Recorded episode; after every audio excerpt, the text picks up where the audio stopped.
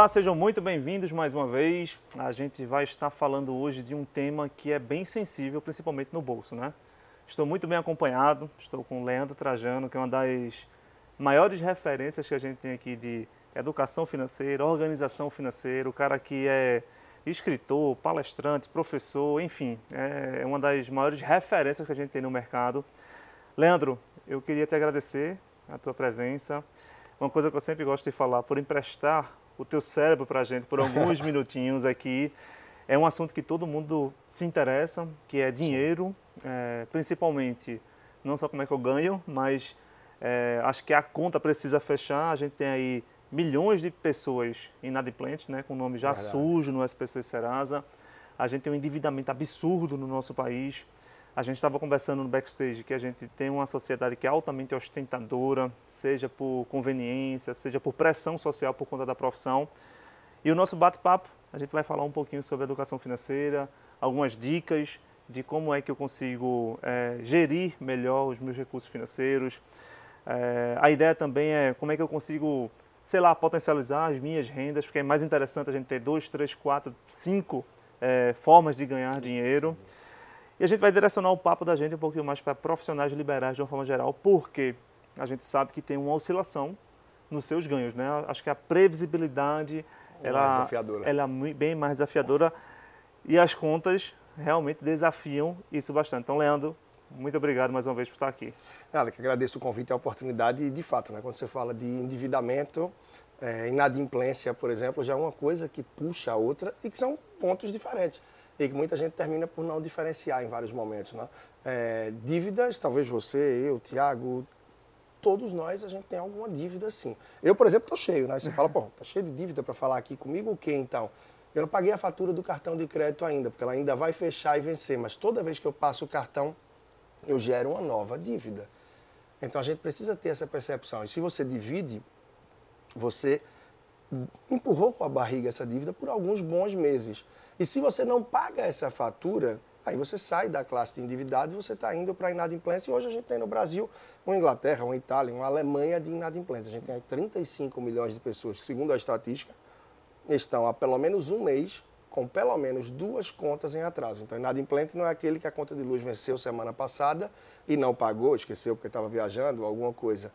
Então, é um ponto que sim, mostra como o brasileiro que segue aí numa estatística que não muda muita coisa, seis a cada dez gastam mais do que ganham. Estão queimando gordura ou se endividando.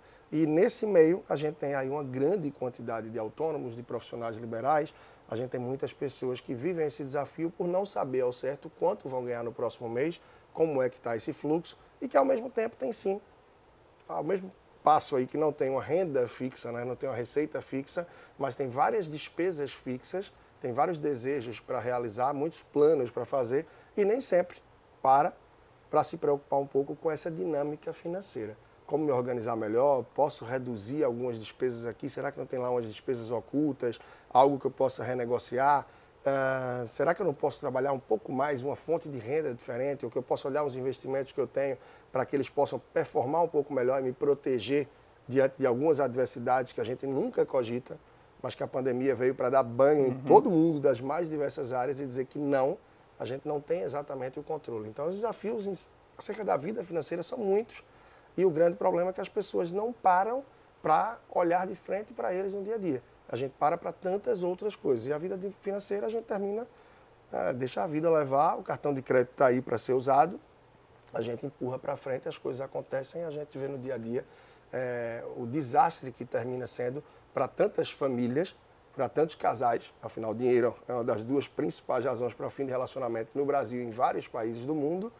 E continua ainda uma parcela muito pequena da população, proporcionalmente, se preocupando com planejamento, com organização financeira, de como equilibrar as contas para ter uma vida mais saudável, já que as finanças impactam em todos os viés, todos os meios da nossa vida. Né? É, é uma mistura de uma ilusão do controle financeiro. É e também uma artificialização do poder de compra, né? Você falou de cartão de crédito. Verdade. Que se a gente for, na verdade, se a gente abrir um leque desse número de endividamento e também da questão com relação ao endividamento que gera a inadimplência, a gente vai ver o cartão de crédito lá brigando entre o primeiro, o segundo o terceiro lugar. Ele sempre vai estar encabeçando. Ou seja, é um capital terceiro que proporciona uma artificialização do poder de compra daquela pessoa, daquela família. É, você passa aquela fatura, como você mesmo falou, só que às vezes, como a gente não tem a noção do que é que a gente está comprando, de como é que a gente está gastando, do quantitativo que a gente está gastando, isso vira uma bola de neve. Até porque não é somente o cartão de crédito, vai ter a escola do menino, vai ter a feira, vai ter o carro, vai ter a manutenção, vai ter um monte de coisas que vão acabar estrangulando ou minimamente impactando negativamente a saúde financeira daquele casal, que aí começam as brigas, começam as intrigas, às vezes é, vem até uma vergonha do que a pessoa gastou mais do que a outra, no trabalho, impacta a saúde mental, autoestima, isso é, é, é todo uma bola um de neve. é um conglomerado de situações que acabam por, por, por, por reverberar justamente sobre isso. Mas como é que eu consigo fazer para minimamente fazer uma radiografia fidedigna da minha saúde financeira, identificar aquelas principais chagas que eu Sim. tenho e tomar a medicação correta para minimizar esses impactos. É, isso é bem interessante. Em, em várias situações é o que eu tenho dito. A gente vai para o médico e a gente muitas vezes já quer sair dali do médico com receitado, com o caminho certo, para que sare, sane ali aquela deficiência, aquele mal que a gente está sentindo, aquela dor, o que for.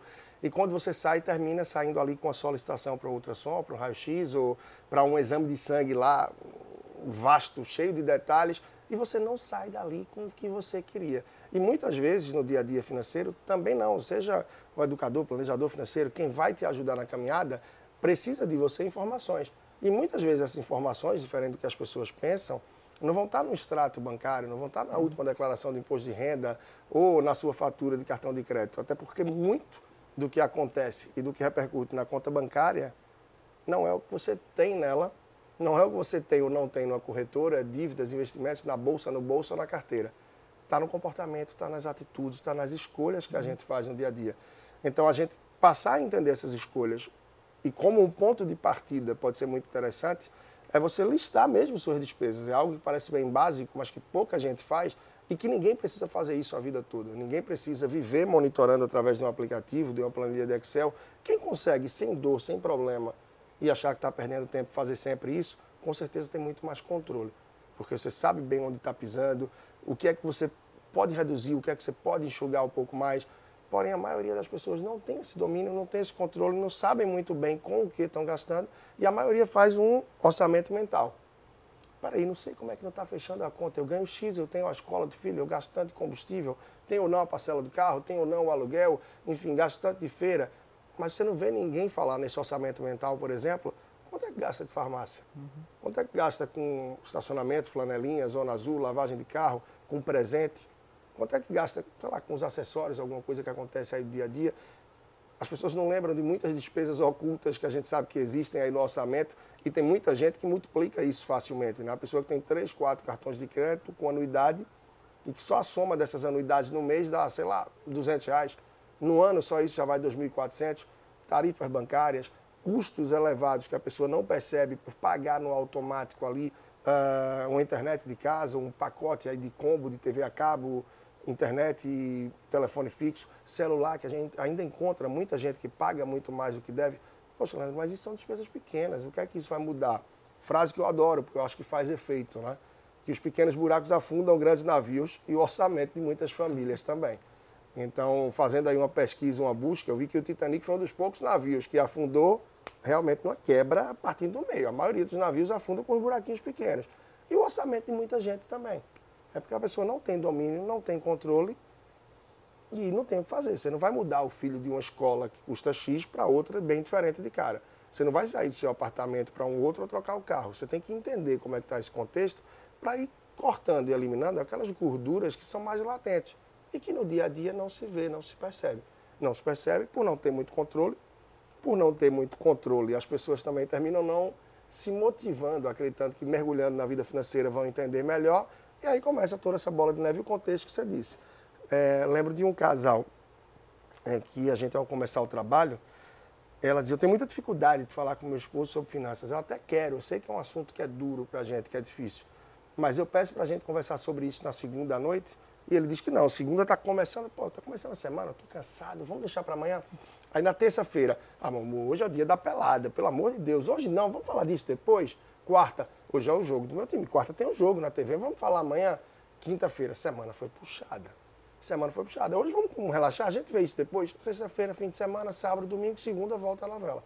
E nunca se fala da vida financeira. E precisa, como é que eu vou planejar? É uma viagem que quer fazer, é um plano de saúde que quer mudar, é uma questão de uma reforma do quarto que o filho já não é tão criança. E as coisas não acontecem, vêm os desentendimentos, é, vêm as frustrações e muitas vezes o dinheiro está no meio. E a gente não está falando de muito dinheiro ou de pouco dinheiro, é de gerir uhum. bem o dinheiro que se tem. E o grande passo importante para gerir bem o dinheiro que tem é viver dentro da realidade. E aí, só para te passar a bola de volta, esse é um desafio para a maioria de nós. É viver dentro da realidade que eu devo. Se eu ganho X por mês, eu não posso gastar 10% a mais que X. Eu vou estar cavando um buraco. Ah, mas eu tenho uma grana guardada, eu tenho um dinheiro ali que vai ajudar. Mas vai ajudar até quando? Porque isso acaba. Então, viver dentro da realidade é um desafio que, quando a pessoa contempla e começa a andar nesse trilho, e viver dentro da realidade não é eu ganho X e gasto X, né?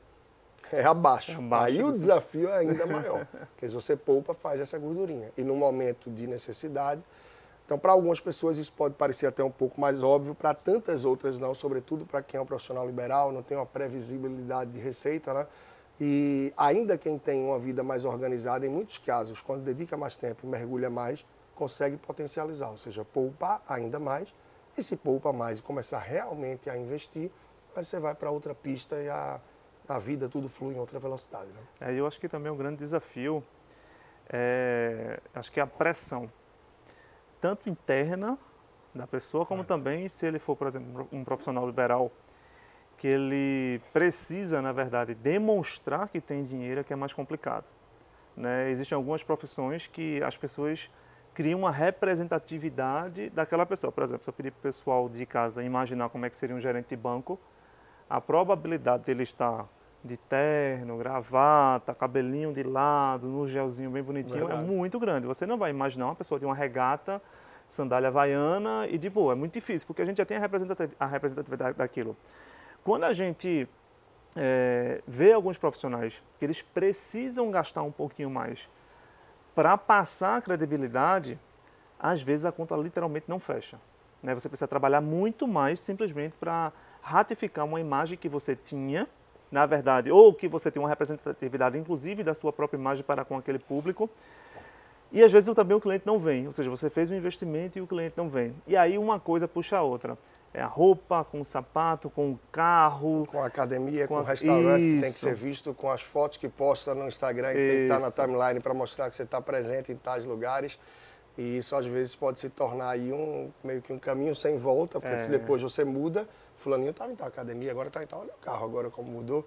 Então assim, é um cuidado que tem que se ter e ao mesmo tempo eu acho que por parte de determinados meios que se vive, né, determinados segmentos aí profissionais que têm essa cobrança maior, mas que fazem com que muitos profissionais, desde os primeiros anos de carreira, já precisem demonstrar uhum. esse êxito e esse sucesso. E é engraçado que ele vem através das posses. E que essas posses a gente não sabe por trás, se já possui, se só possui, se está pago ou como é a situação. Então, isso termina sendo um tiro do pé, no pé de, de muitas classes, inclusive, uhum. né? mas que termina, inclusive, né? mas que termina no é, Brasil, isso já sendo uma cobrança, uma expectativa da sociedade, né? de que para fulano, se é bem sucedido, tem isso e aquilo, tem mas muitas vezes a gente não observa o que é que ele contribui de fato. E aí entra nesse ciclo que você falou, né? Que realmente bota num trilho que vai pesar cada vez mais, cobrar mais. Isso. E vai pesar mais, sobretudo para quem não tem aí, que é um pouco do público que a gente está falando mais direcionado, essa previsibilidade, essa projeção. E muitas vezes pelo fato de não se dedicar e mergulhar um pouco no universo financeiro para entender um pouco de onde eu devo caminhar, por onde eu devo ir, peraí, é o momento, não é? Fazer as melhores escolhas, né? E isso requer muito também do plano profissional. Peraí, quais são as escolhas que eu vou fazer? Por que caminho eu vou? Até por que área eu vou atuar? Onde é que eu posso me debruçar um pouco mais? Investir um pouco mais de conhecimento, porque isso é o que traz muito retorno também, muito do que se espera, né? E não só a gente está trabalhando ali nos passivos, passivos, passivos, passivos, acreditando que isso vai trazer um retorno que muitas vezes não traz. Até porque depende também, né, Tiago, do, da desenvoltura de cada um também, né? não só do meio que, que circula, mas de como eu atuo nesse meio, como é que eu circulo, né? Então é uma corrente muito forte aí que as pessoas precisam estar atentas para não só entrar nos passivos e crescer do que pode ser muito ativo e trazer o um bom retorno. É verdade. E até porque a gente está falando de consciência financeira. Verdade. E para ir para a consciência financeira, a gente vai para a psicologia financeira. É, e muita gente fala que não, a gente não tem muita informação, é, realmente falta educação financeira de base, a gente não tem. É, nas escolas isso, enfim, não é nem matéria, muito pelo contrário. O que a gente vê mais próximo de uma educação financeira é uma matemática financeira que ela é ensinada de maneira errada, que acaba inclusive afastando o aluno do interesse para com a matemática. É, é, é, é, é, surreal. Eu digo isso por, por, opinião própria e por ter passado por isso. Eu, quando eu comecei a ensinar matemática financeira na graduação, é, diferente de, de, de ensinar um J igual a CIP, alguma coisa assim da vida, eu pegava os encartes, por exemplo, de um financiamento de um imóvel, fazia o pessoal calcular somente os juros, aí entenderam o que é isso é juros, vamos fazer o processo, é, o retrocesso desse cálculo para vocês entenderem como é que chegou nesses juros. Aí se chama juros compostos, o pessoal, caramba, vamos pegar um cartão de crédito? Aí o pessoal começou a entender como é que funciona. Então, a educação de base, ela falta muito. E falta até uma universidade, né? Falta Seja na universidade, exatamente. Porque o médico, ele não vai ser médico no hospital a vida toda, ele vai ser, um, ele vai ser assalariado. Ele vai ter um consultório, ele vai ter uma clínica, ele vai empreender, ele vai empresariar de alguma forma o advogado, da mesma forma, nem sempre ele vai estar servindo no escritório de um terceiro. Ele vai ter o escritório dele. E o que é que ele entende de gestão para isso?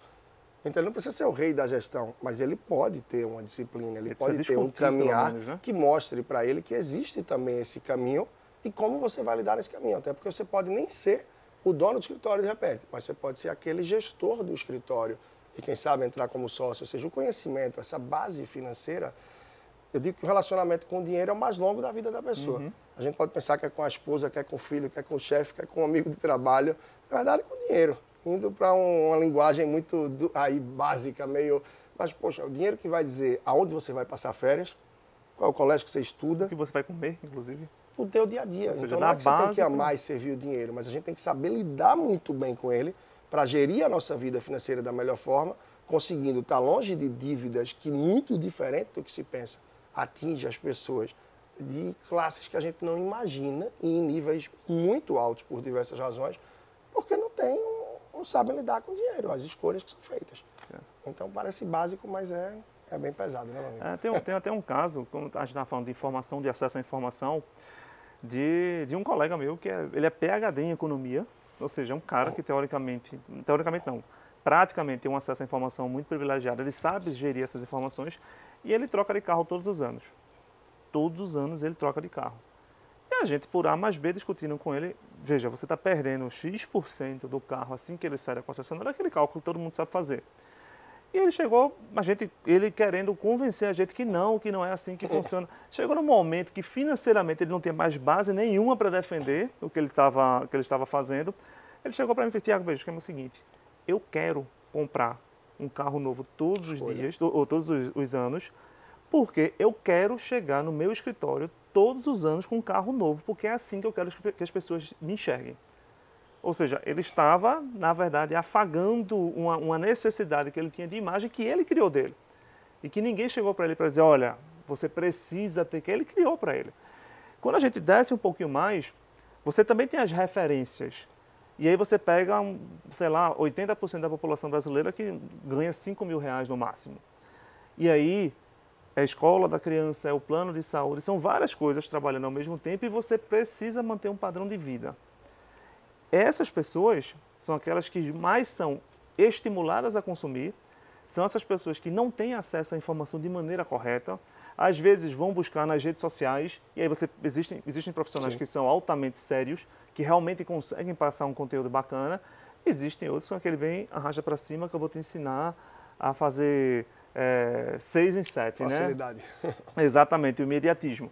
Então, assim, é, como é que a gente consegue se proteger desse bombardeio de informações e como é que a gente consegue se olhar no espelho e dizer, caramba, eu preciso só gastar 70, 80% da minha renda para ter uma base mais sólida financeira para a partir daí, ou seja, a abertura de, mão, de mãos que eu tenho no curto prazo vai me prover mais prazer no longo prazo, porque justamente eu vou ter mais dinheiro. Como é que eu consigo fazer isso? Olha, eu acho que uma coisa que é básica e que é muito mais simples do que a maioria das pessoas imaginam é se planejar. E quando a gente fala planejamento, porra, como é isso?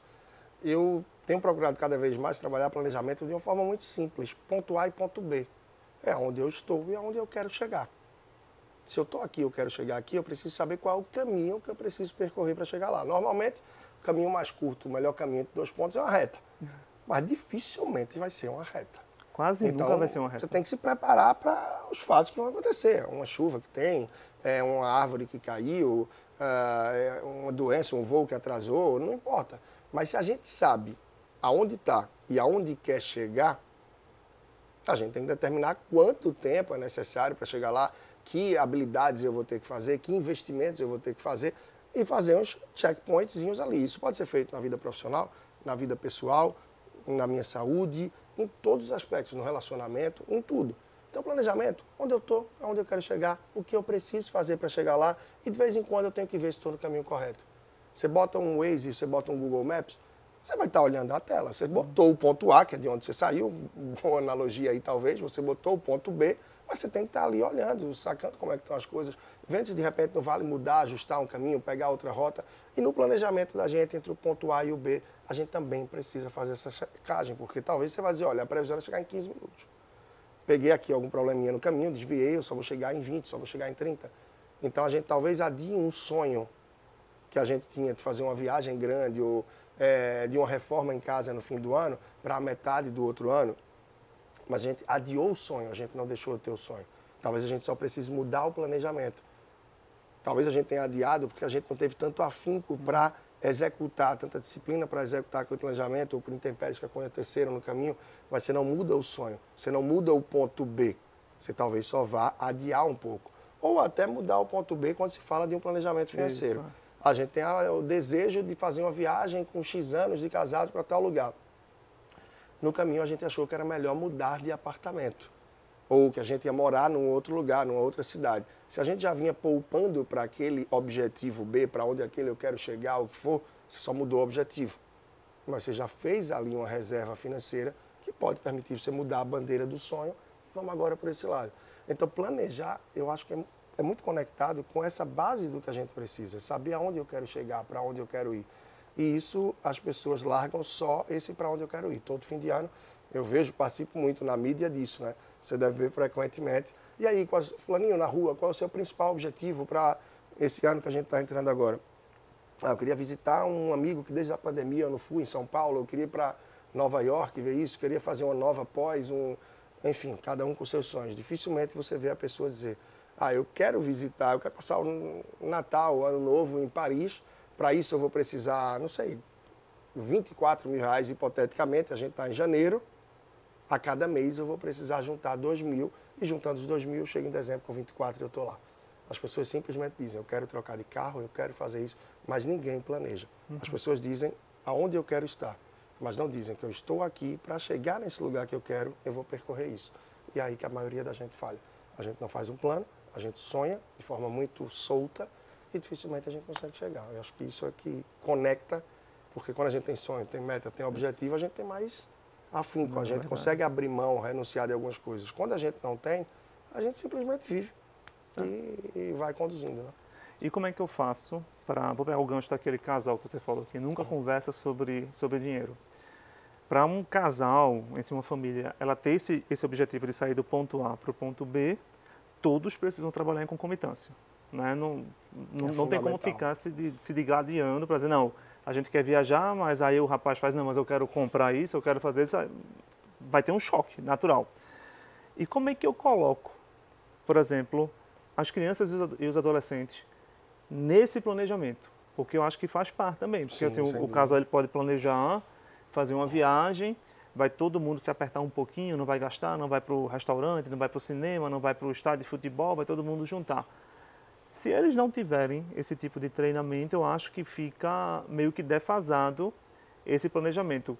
Como é que a gente faz para inserir um pouquinho essas crianças e os adolescentes nessas tomadas é, é muito importante perceber, né, que a gente tem que remar para o mesmo lado, né? Eu brinco às vezes e digo, ah, você pega um, você está no barco, não é? E estão os dois remando.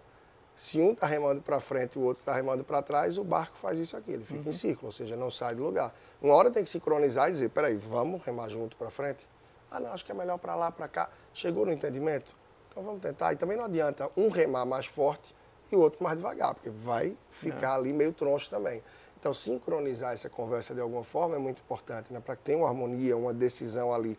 E para isso, alguns sonhos, alguns objetivos vão ser similares, vão estar na mesma linha, e outros vão ser diferentes. A gente tem que ver quem abre mão de quem, todo mundo tem que abrir mão.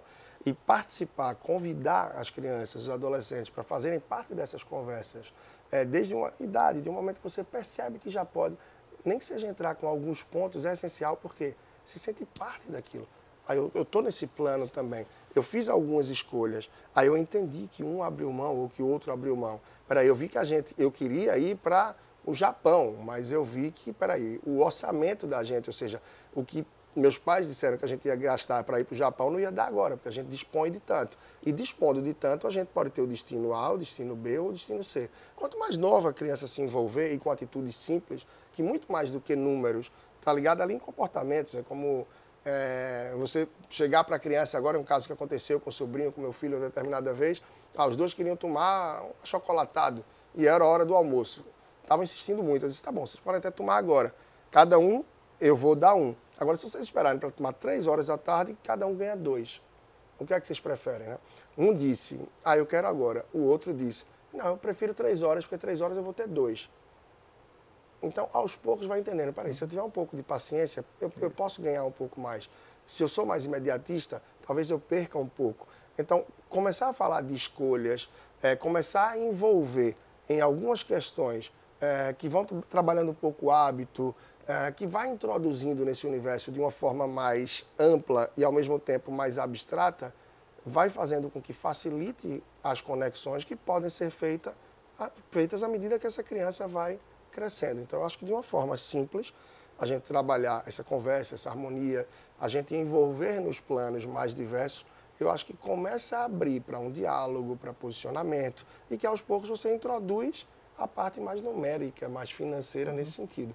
Mas você trazer a parte mais abstrata, a parte mais comportamental e de escolhas, eu acho que são os primeiros passos. Além, claro, você pode ir alinhando com outras dinâmicas do dia a dia também, né? Mas eu acho que isso é muito interessante e é o que falta para a gente, porque a gente nunca teve essa introdução de uma forma mais prática, a maioria das famílias, e como a gente não teve, é difícil a gente ajudar nisso. Uhum. Então, a partir do momento que a gente começa a entender um pouco dos trabalhos que existem, das possibilidades, a gente lê, a gente traz alguns é, conteúdos e a gente aplica, a gente torna isso mais palpável. Sobretudo, para encerrar essa, essa parte aí, quando eu tenho noção. Porque não adianta eu querer passar para o meu filho algo que eu não pratico. Ah, toda vez que eu vou no mercado, ou em qualquer lugar que eu vou, vai pagar no crédito ou no débito? Crédito. Em quantas vezes? Podem até quantas? Em 12. Bota em 12. Primeira vez que essa criança tiver um acesso adolescente a um cartão, ele vai repetir o comportamento uhum. que ele vê. Então, o exemplo ainda arrasta, o exemplo ainda continua motivando e direcionando. Então, é um conjunto de fatores que tem que partir de mim, e para partir de mim, eu tenho que dedicar um tempinho para ter conhecimento e poder avançar. Então, acho que esse assunto de finanças para crianças e adolescentes, acho que daria um podcast exclusivo para é, eles. Também, acho que é um tema.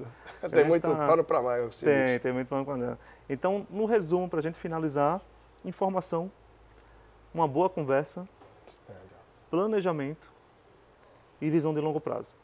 Sem dúvida. Poderia ser os quatro pilares para começar a implantar essa sementinha de uma educação financeira, de um planejamento financeiro, onde vai trazer saúde financeira para as famílias, para as pessoas e no médio e longo prazo a gente está falando de uma sociedade um pouco mais organizada que diminui risco, diminui juros, diminui várias coisas que é justamente Sim. o que a gente tem de estrangular.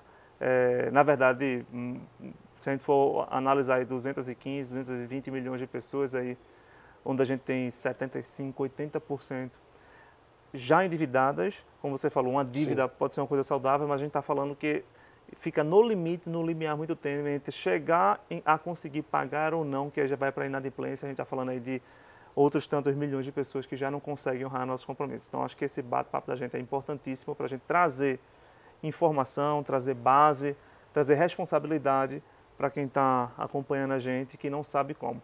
Se você não sabe como, personal financeiro, é só acessar as redes sociais aqui do Leandro. É um cara que, é, como eu falei, é uma das maiores autoridades do assunto, então vocês vão estar muito bem assistidos. Leandro, queria te agradecer mais uma vez por esse bate-papo, foi muito bom. E educação financeira é sempre, na verdade, uma questão de saúde pública, digamos assim, né? Sem dúvida. Então, a gente faz muito bem em conversar sobre esse assunto e trazer também um, um pouquinho sobre isso para o pessoal de casa. Tá bom, agradeço e só deixar um recado final, dedique tempo. Tudo que a gente quer fazer na vida, que a gente quer transformar e que a gente quer mudar, a gente precisa dedicar tempo. Então, para cuidar das finanças e trazer aí uma virada financeira, você precisa dedicar um tempo e as coisas acontecem sim. É tempo e paciência e tudo vem, seja de um endividamento para um equilíbrio, de um equilíbrio para poupar, de poupar para investir, paciência, consistência, e esse resultado chega e a satisfação é de outro mundo, não tenha dúvida disso. Até porque tempo é dinheiro, né? Então um abraço, até a próxima.